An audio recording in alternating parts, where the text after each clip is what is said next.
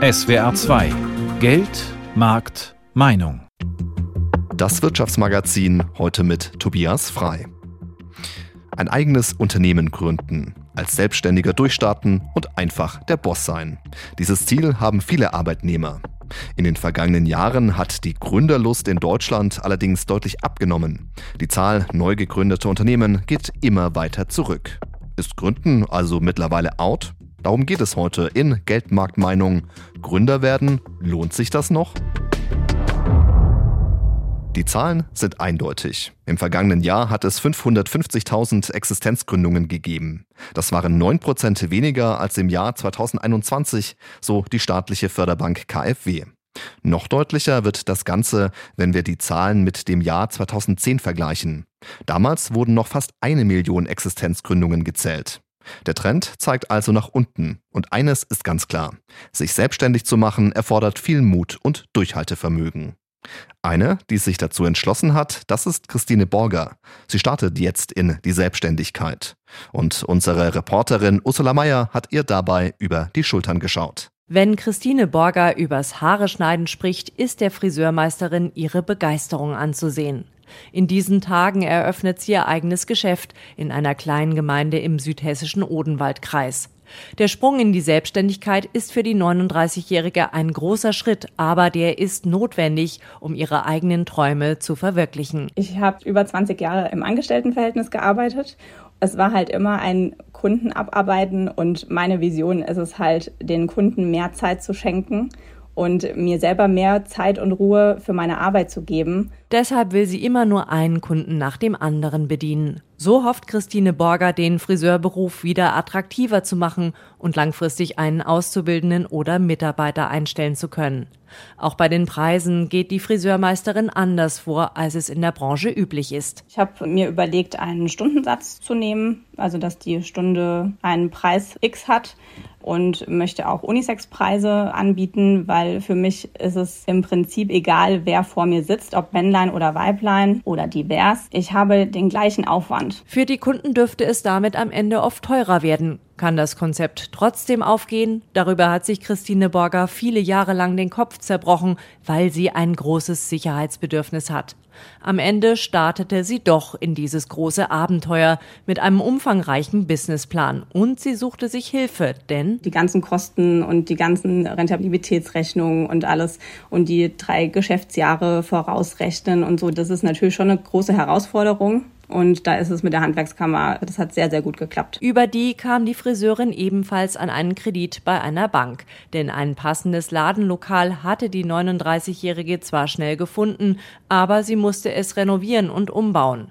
Zusammen mit dem Equipment kostete das alles in allem fast 100.000 Euro.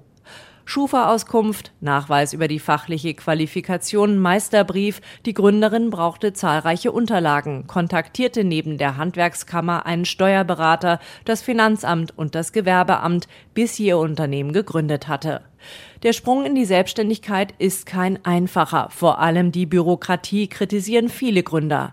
Auch Stefan Müller, Gründungsberater der IHK Frankfurt, bekommt das regelmäßig in den Beratungsgesprächen gesagt. Viele Gründer wünschen sich, dass die Verfahren einfacher sind, dass man nur einen Ansprechpartner hat und nicht verschiedene Einrichtungen mit immer denselben Informationen kontaktieren muss. Die Finanzierung ist laut IHK dagegen nicht so problematisch, da Gründer etwa Förderstipendien und Förderkredite beantragen können.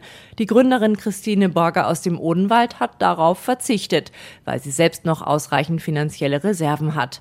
Dazu bekommt sie Unterstützung von ihren Eltern, bei denen sie am Wochenende immer noch in der Bäckerei aushilft.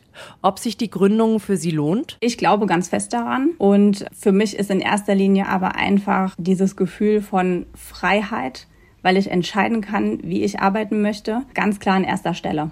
Den Traum, ein eigenes Geschäft aufzumachen, für Christine Borger wird er bald Realität. Die 39-Jährige macht es vor mit der Selbstständigkeit. Doch ansonsten halten sich viele Arbeitnehmer eher zurück. Und ich kann das teilweise auch verstehen. Denn wer in einem sicheren Angestelltenverhältnis ist, der stellt sich natürlich viele Fragen. Selbstständig machen, ein eigenes Unternehmen gründen, lohnt sich das? Ist es den Aufwand, das Risiko wert? Darüber spreche ich mit Marc Evers von der Deutschen Industrie- und Handelskammer. Er ist Experte für Existenzgründungen. Hallo, Herr Evers, ich grüße Sie. Guten Tag, Herr Frei, grüße Sie. Herr Evers, direkt zu Beginn ganz provokant gefragt. Gründer werden, lohnt sich das überhaupt noch?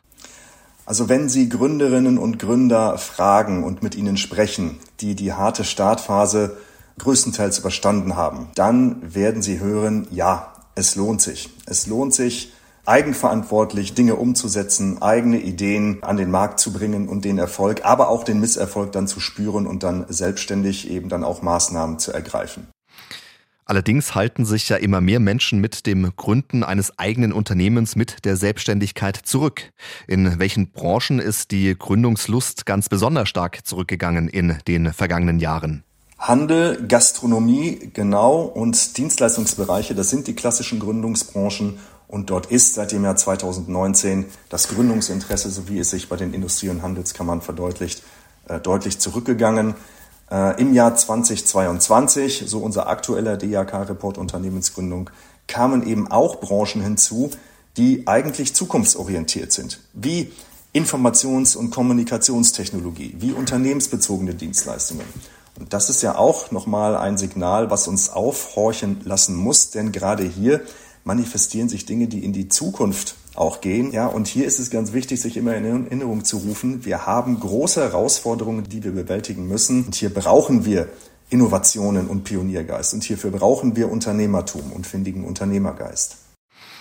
Was sind da die Gründe dafür, dass weniger Menschen den Sprung in die Selbstständigkeit wagen, ein eigenes Unternehmen gründen? Wir haben in der Tat die Demografie. Die gründungsstarken Jahrgänge, die sind angesiedelt grosso modo in der Alterskohorte 20 bis 35. Davon haben wir durch die Demografie sukzessive über die Jahre immer weniger.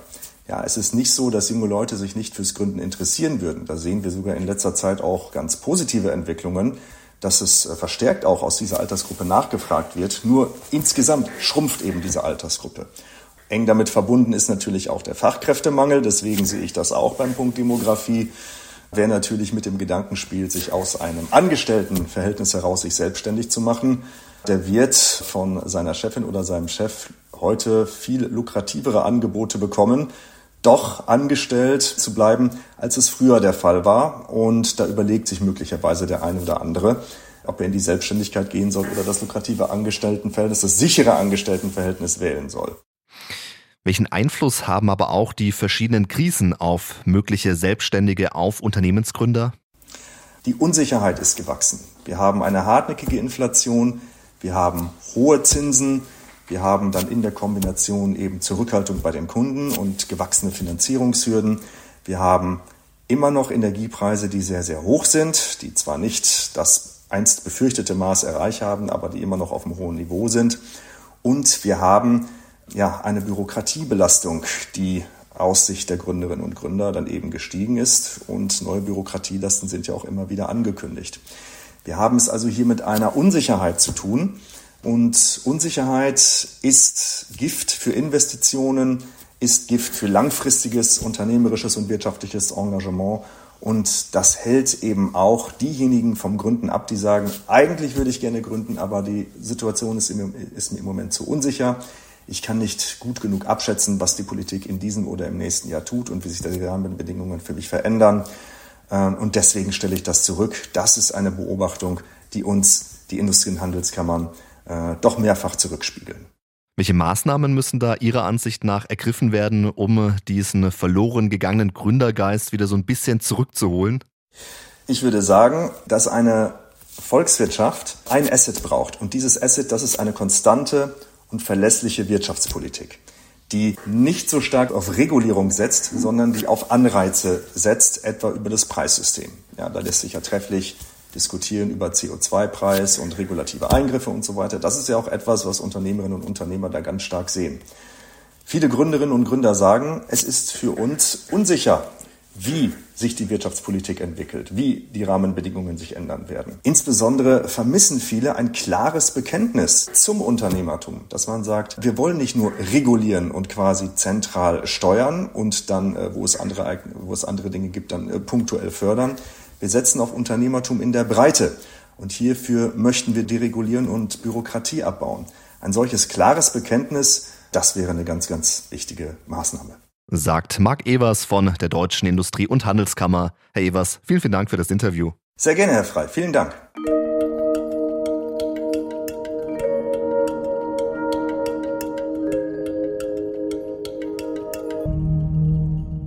Wir haben es gerade gehört. Es braucht mehr Gründergeist in Deutschland. Es braucht neue Unternehmen und Innovationen, damit die Wirtschaft wächst. Vor allem braucht es bei jungen Menschen mehr Begeisterung für ein eigenes Unternehmen. Die Themen Selbstständigkeit, Unternehmensgründung und Unternehmertum stehen bislang allerdings in den wenigsten Schulen auf dem Lehrplan. Wie der Gründergeist schon früher geweckt werden kann, Fini Anton aus dem ARD Hauptstadtstudio hat die Infos. Es gibt viele Faktoren, die Menschen davor abschrecken, eine eigene Firma zu gründen. Das Bundesministerium für Wirtschaft und Klimaschutz will das ändern. Vor allem jungen Menschen wollen sie die Angst nehmen. Helfen soll dabei die Start-up-Strategie der Bundesregierung. Sie existiert seit einem Jahr und soll junge Talente und Unternehmensgründungen an Hochschulen fördern. Besonders Diversität werde dabei gestärkt, meint Anna Christmann. Sie ist Beraterin für digitale Wirtschaft und Start-ups im Bundeswirtschaftsministerium. Wir wollen zum Beispiel auch mehr Frauen, die gründen. Wir haben bisher nur 20 Prozent Gründerinnen. Da wollen wir besser werden, haben deswegen zum Beispiel ein neues Stipendium auf den Weg gebracht. Das nennt sich Exist Women, das gerade Frauen an Hochschulen unterstützen soll, die äh, Lust haben, aus ihrer Forschung heraus ein Produkt zu entwickeln, äh, was sie in ein Unternehmen dann einbringen. Laut Christmann hat die Ampel auch eine Milliarde Euro in den Deep Tech and Climate Fonds investiert. Das Geld fließt in Technologiefirmen, die besonders für die Energiewende wichtig sind und international erfolgreich werden könnten. Diese Firmen existieren aber meistens schon. Um zu zeigen, dass man nach der Schule nicht immer studieren muss, sondern auch eine Firma gründen kann, unterstützt das Bundeswirtschaftsministerium den Initiativkreis Unternehmergeist in die Schulen. Wo wir Schülerinnen und Schüler auch häufig zum Beispiel ins Bundeswirtschaftsministerium einladen. Und es ist ganz spannend zu sehen, äh, was für tolle Firmen schon in den Schulen entstehen, ob es dann irgendwie Kleidung ist oder ob es äh, der Kiosk an der Schule ist, der selber entwickelt wird. Das Projekt besteht aus über 40 Initiativen. Die arbeiten arbeiten eng mit Schulen und privaten Unternehmen zusammen. Das Bundeswirtschaftsministerium vermittelt und macht die Aktionen sichtbar. Ob die Jugendlichen dann selbst ein Unternehmen gründen, mal in eine Firma reinschnuppern oder Lernmaterial für den Unterricht bekommen, die Initiativen versuchen viele Fähigkeiten der Schülerinnen und Schüler zu fördern, erklärt Ellen Wallraff. Sie leitet Start-up Zukunft, eine der Initiativen. Eigeninitiative entwickeln, Innovation, Kreativität, äh, aber auch sowas wie Risikobereitschaft, Projekte planen und umsetzen können. Und das sind für uns Fähigkeiten, die alle Kinder und Jugendlichen benötigen, Wallraff sieht, dass die Jugendlichen motiviert sind, selbst unternehmerisch tätig zu sein. Trotzdem fehlen an vielen Schulen noch Vorbilder und auch direkte Kontakte zu Unternehmen. In den Lehrplänen der Länder spiele die Selbstständigkeit als Arbeitsform noch eine zu kleine Rolle. Deswegen wünscht sich Wallraff eine Art nationale Strategie wir müssen das einfach breiter denken. Ne? Also es, ist, es, es sollte ein Thema sein in der beruflichen Orientierung und das sind dann eher die Bildungsministerien der Länder, die da agieren können. Um den Gründergeist bei jungen Menschen in ganz Deutschland zu wecken, müssten das Wirtschafts- und Bildungsministerium also mit der Kultusministerkonferenz zusammenarbeiten. Bis jetzt hat das Projekt Unternehmergeist in die Schulen jährlich rund 100.000 Schülerinnen und Schüler erreicht. Ob die Ampel es auf diesem Wege schafft, wieder mehr Menschen für das Unternehmen Unternehmertum zu begeistern, das wird sich in den nächsten Jahren zeigen. Mehr Gründergeist in Schulen. Es ist ein ehrgeiziges Ziel. Freuen über mehr junge, gründungsinteressierte Menschen würde sich die Start-up-Branche. Jahrelang ging es für die Branche nur in eine Richtung, nach oben. Es wurden immer neue Start-ups gegründet und die Investoren freuten sich darüber, in ambitionierte Projekte und damit in die Zukunft zu investieren. Doch die Corona-Pandemie, der Krieg in der Ukraine, die hohen Zinsen und die generelle Unsicherheit haben dazu geführt, dass in den vergangenen Jahren weniger Start-ups an den Start gingen. Und auch die Investoren halten sich mittlerweile häufiger zurück.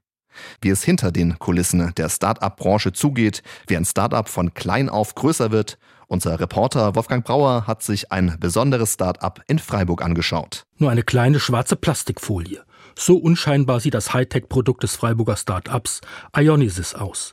Aber das dünne Kunststoffblatt hat es in sich. Mikroskopisch klein enthält es Katalysatoren für Brennstoffzellen.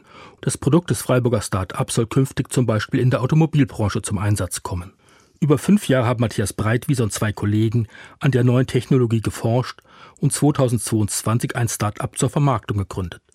Entstanden ist das Projekt mit Hilfe der landeseigenen Hahn-Schickert-Gesellschaft für angewandte Forschung. Und das hat uns extrem geholfen, dass man halt das auch positiv gesehen wird, weil das ist in einem universitären Umfeld leider bis heute nicht selbstverständlich, dass das selber gründen, selber Geld verdienen, selber was schaffen, als was Positives wahrgenommen wird, sondern es da durchaus auch kritische Stimmen teilweise gibt, dass ja da die Wissenschaft verkauft wird. Im Hahn-Schickert-Institut in Freiburg ist das aber anders. Dort gab es schon rund zehn Ausgründungen. Eine fruchtbare Atmosphäre, meint Existenzgründer Matthias Breitwieser. Davon haben wir stark profitiert natürlich von so einer Struktur, wo man mit anderen Gründerinnen und Gründern von den Jahren davor einfach auf einem kurzen Dienstweg reden kann, Kaffee trinkt und redet, wie ist es, wenn man eine Firma gründet. Und das hat uns extrem geholfen.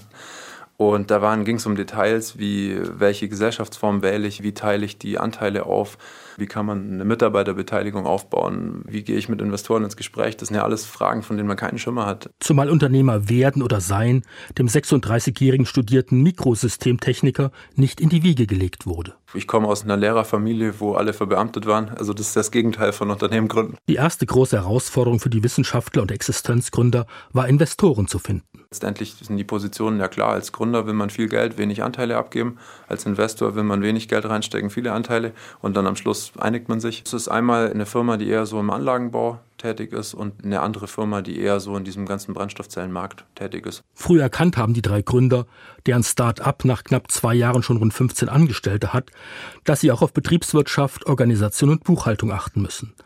Extra dafür haben sie zwei zusätzliche Anteilseigner in die Firma geholt und besondere Verwaltungsmitarbeiter wie Lena Keri. Sie weiß, dass Start-ups diesen Part oft unterschätzen gerade wenn Naturwissenschaftler unter sich sind. Ich möchte nicht behaupten, dass sie zum Scheitern verurteilt sind, aber ich glaube, es wird ihnen ganz arg auf die Füße fallen. Ich glaube, man wird in riesengroße Probleme reinlaufen, aus denen man nur schwer und mit extrem viel Aufwand und einem großen personellen Kraftakt nur wieder rauskommt. Wenn die Organisation einer neuen kleinen Firma nicht von Anfang an gut läuft. Denn bei den vielen Unwägbarkeiten, die bei der Entwicklung des neuen Produktes auftauchen, muss der Rest gut funktionieren, meint die 36-jährige studierte Biologin. Sie war früher Assistenz der Geschäftsleitung eines kleinen Unternehmens, hat aber auch schon in Cafés und Klamottenladen gearbeitet und dort viele Erfahrungen gesammelt. Ich weiß, dass das absolut notwendig ist, ein funktionierendes administratives Rückgrat im Unternehmen zu haben, weil wir einfach in Deutschland strenge und klare Regeln haben, an die wir uns zu halten haben. Und gleichzeitig bin ich immer wahnsinnig beeindruckt von dem, was die ganzen Menschen im Labor machen, was ich mitbekomme, was die erzählen und denke mir so, wow, da, da passiert der Zauber. Für den aber erstmal siebenstellige Beträge, neue Labore und Prototypen für Fertigungsanlagen gesteckt werden müssen.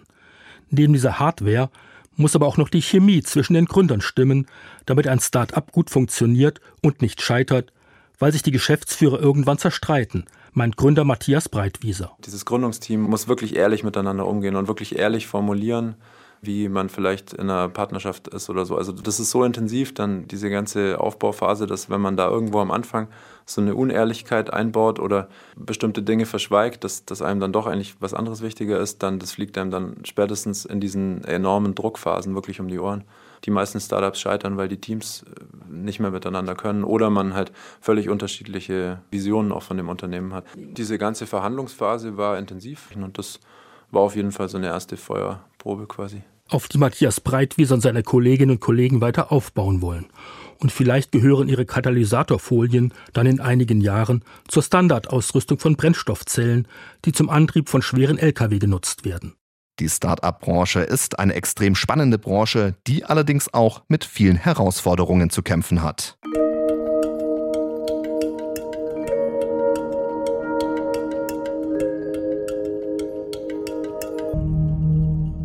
Wir alle kennen diesen Spruch. Aus Fehlern lernt man. Auch beim Gründen gehören Fehler dazu.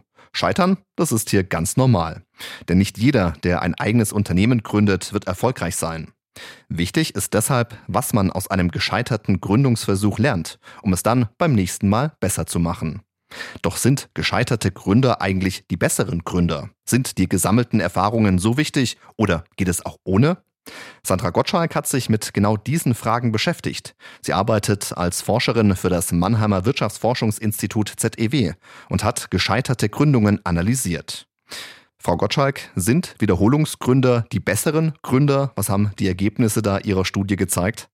Also die haben gezeigt, dass die Überlebenswahrscheinlichkeit von Unternehmen, die von Gründerpersonen gegründet wurden, die vormals schon mal gescheitert waren, dass die geringer ist als von Neustartern. Dabei haben wir natürlich alle anderen Aspekte, alle anderen Eigenschaften der Gründerpersonen und Unternehmen berücksichtigt.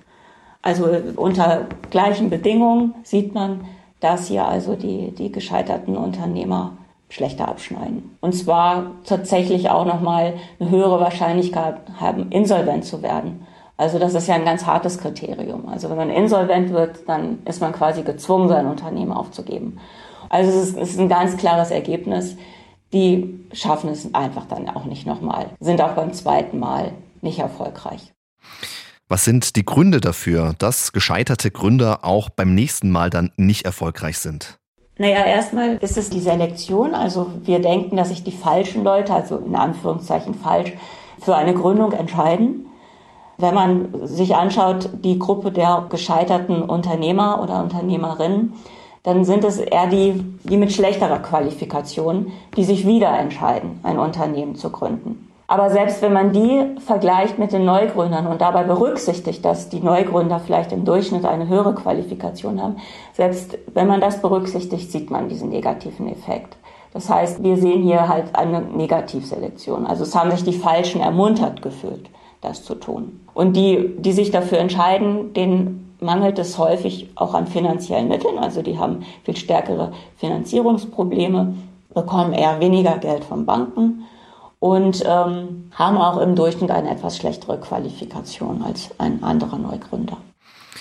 Welche Eigenschaften sollten Gründer Ihrer Ansicht nach mitbringen, um die Erfolgschancen einer erfolgreichen Unternehmensgründung zu erhöhen? Also Merkmale für einen Erfolg eines Unternehmens sind erstmal die formale Qualifikation. Akademiker sind erfolgreich, aber auch Leute mit einer Meisterausbildung sind erfolgreicher. Dann die Branchenerfahrung, also wie lange hat jemand in der Branche, in der das Unternehmen gegründet wird, schon gearbeitet oder hat dort Erfahrung gesammelt. Das ist ein wichtiger Faktor. Und aber auch Managementerfahrung. Also jemand, der vorher schon mal eine Leitungsfunktion inne hatte in, einem, in einer abhängigen Beschäftigung, die haben auch eine höhere Überlebenswahrscheinlichkeit mit ihrem Unternehmen. Und natürlich spielt eine große Rolle, wie innovativ ist mein Produkt, wie innovativ denke ich, gehe ich Risiken ein. Das sind auch wichtige Faktoren dann für den Unternehmenserfolg. Es gibt ja auch positive Beispiele, also Gründer, die erst nach mehreren Anläufen dann erfolgreich waren. Dennoch gilt Scheitern in Deutschland häufig so als Makel, muss man sagen. Wie wichtig wäre da aus Ihrer Sicht eine Kultur der zweiten Chance bei Unternehmensgründungen? Ich würde nicht sagen, dass es Sinn macht, jeden zu animieren, es immer wieder zu versuchen. Es sollte sehr selektiv geschaut werden. Und wenn man aber sieht, da ist ein zukunftsträchtiges Gründungsprojekt, dann denke ich, ist es in Deutschland so, dass man da stärker hinschauen sollte und schauen müsste, wie können wir diese Person oder dieses Gründerteam fördern. Das sehe ich auch. Das könnte noch verstärkt in Deutschland oder vielleicht auch in Europa unterstützt werden. Also gerade wenn es um sehr innovative und damit auch riskante Projekte handelt. Ich denke, man kann festhalten, dass ganz generell nicht jeder als Selbstständiger, als Unternehmensgründer geeignet ist. Und ja, es gibt natürlich auch keine Garantie dafür, erfolgreich zu sein mit dem eigenen Unternehmen. Genau, die gibt es natürlich nicht. Also mit einem Gründungsprojekt ist immer ein Hochrisikoprojekt und natürlich kann man scheitern. Und wir sagen ja auch nicht, dass man das Scheitern nicht erlaubt sein sollte. Wir sagen nur, man muss sich das dann gut überlegen, was man da eigentlich tut. Immer wieder hinterfragen, macht das Sinn, was ich da mache? sagt Sandra Gottschalk vom Wirtschaftsforschungsinstitut ZEW aus Mannheim. Sie forscht im Bereich Innovationsökonomik und Unternehmensdynamik. Fassen wir noch einmal zusammen. Auch wenn sich immer weniger Menschen selbstständig machen wollen, gibt es doch auch einige Lichtblicke. Aber es braucht noch mehr Engagement. Es braucht ein klares Bekenntnis der Bundesregierung zum Unternehmertum und es braucht vor allem Planungssicherheit für angehende Gründer. Dann stehen die Chancen gut, dass die Zahl der Neugründungen in den kommenden Jahren wieder nach oben geht. Und das war unsere Sendung mit dem Thema Gründer werden. Lohnt sich das noch? Am Mikrofon war Tobias Frei.